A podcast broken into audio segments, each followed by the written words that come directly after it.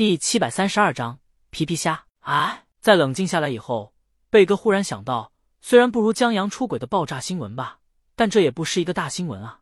他脑袋几乎马上过了很多个标题：震惊，大魔王老公竟喜欢看爱情动作片；鲤鱼竟不能满足老公，男方只能看小电影自我疏导；劲爆，鲤鱼夫妻出现裂痕，竟因男方爱看小电影。这个个都是流量啊！贝哥唯一遗憾的是刚才没录音，没有足够的证据，要不然这事儿就实锤了。也不对，江阳压根就没说话，这让贝哥不由得挠头。面对大魔王，他还是有点心虚的。可转念一想，贝哥心说：真我以前造谣理直气壮，我这次都没造谣了。真有人推荐给江阳看这个，那我还心虚什么？他掌心和拳头一碰，爆！回去就写文章。现在还是继续跟下去。万一还有什么大瓜呢？在他们后面，女记者嘀咕：“他刚才过去干什么了？偷听？”同伴不知道。他问女记者：“拍下这一幕以后，万一有什么大新闻，他们也可以跟进。”女记者拍下来了，不过他还是希望江阳不要出幺蛾子的，因为他是鲤鱼的粉丝。同时，他虽然不喜欢推理，不喜欢科幻，只喜欢言情之类的小说。但他还是很喜欢小王子的，也在磕两人的糖。他还是希望两人可以好好的，要不然大魔王得多没面子啊！他隔着橱窗看着店里的李青宁两人，李青宁时不时的拿件衣服在江阳身上比划一下，让他换一下，帮他拉一拉衣领和下摆，看合不合身。时不时还嫌弃的看着江阳自己搭配的衣服，轻踢他一脚，让他快去换。女记者心里甜丝丝的，这现场磕糖就是不一样，尤其。这鲜活的鲤鱼比镜头下的鲤鱼还好看，斜马尾、高领毛衣，搭配上耳朵和脖子上的银色饰品，优雅又人妻。女记者要不是看在小王子的情谊上，恨不得把江阳踹走，自己让女王狠狠的蹂躏。别客气。正想着，李青宁和江阳出了店，他们逛的差不多了，拎着购物袋回到了停车处，再把东西丢到车里以后，他们开车去了附近大商场，打算先去吃点东西，然后再去看电影，然后。就在他们进了商场，挑选合适餐厅的时候，江阳在一家螺蛳粉店前停下来。其实停下驻足的不只是他。现在差不多到饭点了，来来往往的人在经过店门前的时候，都会忍不住脚步放缓，头抬起来看着螺蛳粉店外宣传屏，屏幕上正播放一个短片。这家店生意不错，许多人在店前坐等位子，也在抬头看短片。这短片就是江阳的策划。在元旦过后，这则地方宣传的公益广告就登上了央视的某频道。江阳看了下招牌，招牌说的是某地的正宗螺蛳粉，所以把这广告用到这儿来播放，倒也合适。至少江阳没什么意见。广告吗？自然是传播面越广越好。广告刚开始不久，作为一名搬运工，江阳自然要欣赏一下自己的工作成果。于是他拉着李青宁靠到了店对面。把李青宁抱在怀里，看着短片。李青宁戴着口罩和帽子，为了不引人注意，靠在江阳怀里，侧着脸贴着江阳胸口，也在看短片上。囚犯正在让律师开价，让律师用关系把他弄出去。老师批评差生，表扬好学生，区别对待。领导怒斥员工，店主施舍乞丐，乞丐想要更多。医生抢救病人失败。这一段。是在造成观众误解。接着，家属骂囚犯律师，在你看来，谩骂不过是为内心讨一个公道。差生对抗老师，在你心中，呐喊不过是安慰不被善待的成长。员工说领导坏话，在你眼里，冲撞也许是挽回尊严的唯一选择。店主赶走乞丐，你认为善良也要带一些锋芒才有价值。病人家属愤怒的向医生砸钱。你觉得愤怒才能填补太多太多的遗憾？这段更进一步，对家属、差生、员工、店主和家属报以同情，加深观众误解。然后突然反转，员工向上上级领导打报告，却发现是上级领导保了他，要不然早被辞了。老师叫家长为差生说好话，律师拒绝囚犯开价，只做自己本职工作。乞丐讨更多饭是为了喂流浪狗。医生内心更自责。没有救活病人，柔和的音乐伴着磁性的嗓音和感人的旁白，忽然之间的反转，让观众被撩拨起来的误解和愤怒转眼之间转化为了一腔温暖。这猝不及防的治愈，直接把人干懵了，以至于江阳听见旁边的人啊，颇有五十米的长刀拔出来，一时间不知道往哪儿砍的茫然。这另一个人沉默了一下，片子挺好。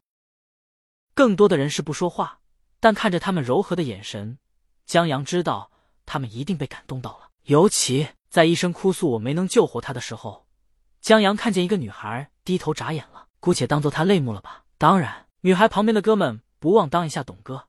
这广告一看就知道要反转，为了反转而反转，他一脸的不意外。江阳承认有点但这还不是最大的反转，也不是江阳这搬运工最想看到的反应。所以他盯紧了这位董哥，倒要看看他对于最后的反转会不会意外。总有些温暖包裹着冷若冰霜的外表。来了，来了！江阳睁大了双眼。总有一些误解，不去了解是不会解开的。停顿一秒，画面一转，螺蛳粉的美味，了解过才知道。我靠！江阳亲眼看着董哥脱口而出：“尼玛！”他还听见旁边如此这类的话语，此起彼伏。哈哈！江阳忍不住想笑出声，不是笑他们，而是恶作剧成功的成就感让他高兴。当然，这也有点不道德。走了。李清明拍江阳一下，他这一笑。在这感人短片的气氛中，格外引人注目，把旁边的目光都吸引过来了。哦，江阳让李清明拉着走，但不忘再看一眼。大家闪了腰一样的表情。他还听见董哥后悔万分的吐槽：“我他妹的忘了，我们是在螺蛳粉店前看的广告。这他妈进店吃螺蛳粉的时候，不得含泪干两碗。这广告太生草了。”江阳更高兴了，他回头看一眼这位董哥，对他倍儿亲切，太捧场了。远处。女记者拍下了这一段，他们没有离太近拍，要不然李青宁肯定被路人认出来。不过，因为离得远的缘故，他们不知道屏幕上播放了什么，他们心里还纳闷放了什么，让两人特意停下观看。走的时候还高高兴兴的。在鲤鱼走远后，他们走了过去，广告又重新播放了。他们着急跟拍鲤鱼，同伴就让女记者记一下旁白，待会儿搜一下这是什么短片。同伴记住了。他们继续向前，见鲤鱼和江阳进了一家小贵的海鲜店，坐在了相对角落的位子。两人想了想，决定跟着进去奢侈一把。他们两个人刚坐下，就见光头贝哥和金毛走了进来，坐在了他们不远的地方。女记者没理他们，她拿出手机，根据记得那句旁白。还别说，有人在广告下面觉得这些旁白特别精炼，适合做作文素材，在评论区提炼了出来。他根据这个还真搜到了，他让同伴看江阳的新广告。同伴这时已经点了餐，他凑过来看看。女记者刚打开视频，乌泱乌泱的弹幕就闪过，除了建议关弹幕的以外，最多的是一串问号，还有我尼玛裂开了，你整个保险啊，就算基金也行啊！想不到我这一跪给了螺蛳粉，我以为跟大唐转账一个套路，都准备好哭了，结果你给我来这，妈的！我都不知道该怎么向过桥米线的老板解释，我为什么看着螺蛳粉哭了？我真不是来砸场子的！不要看到最后，不要看到最后，千万不要看到最后！不听劝看到最后的人，一定要回来给我点赞！女记者一看这醒目的弹幕，心想：这不就是个广告吗？有什么不敢看到最后的？然后，他俩就被感动了。接着，在总有一些误解不去了解是不会解开的的磁性声音中，两人心里一顿生草：这他妈的！两人感动的都忘了这是螺蛳粉广告了，但女记者转念一想，又觉得这广告绝了。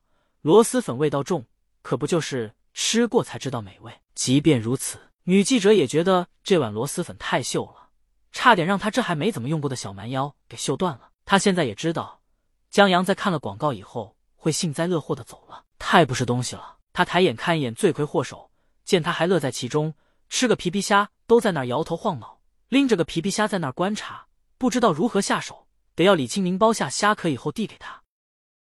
不过他的目光很快让鲤鱼吸引走了。大魔王剥虾真绝了，一双筷子一气呵成，压根不带扎手的。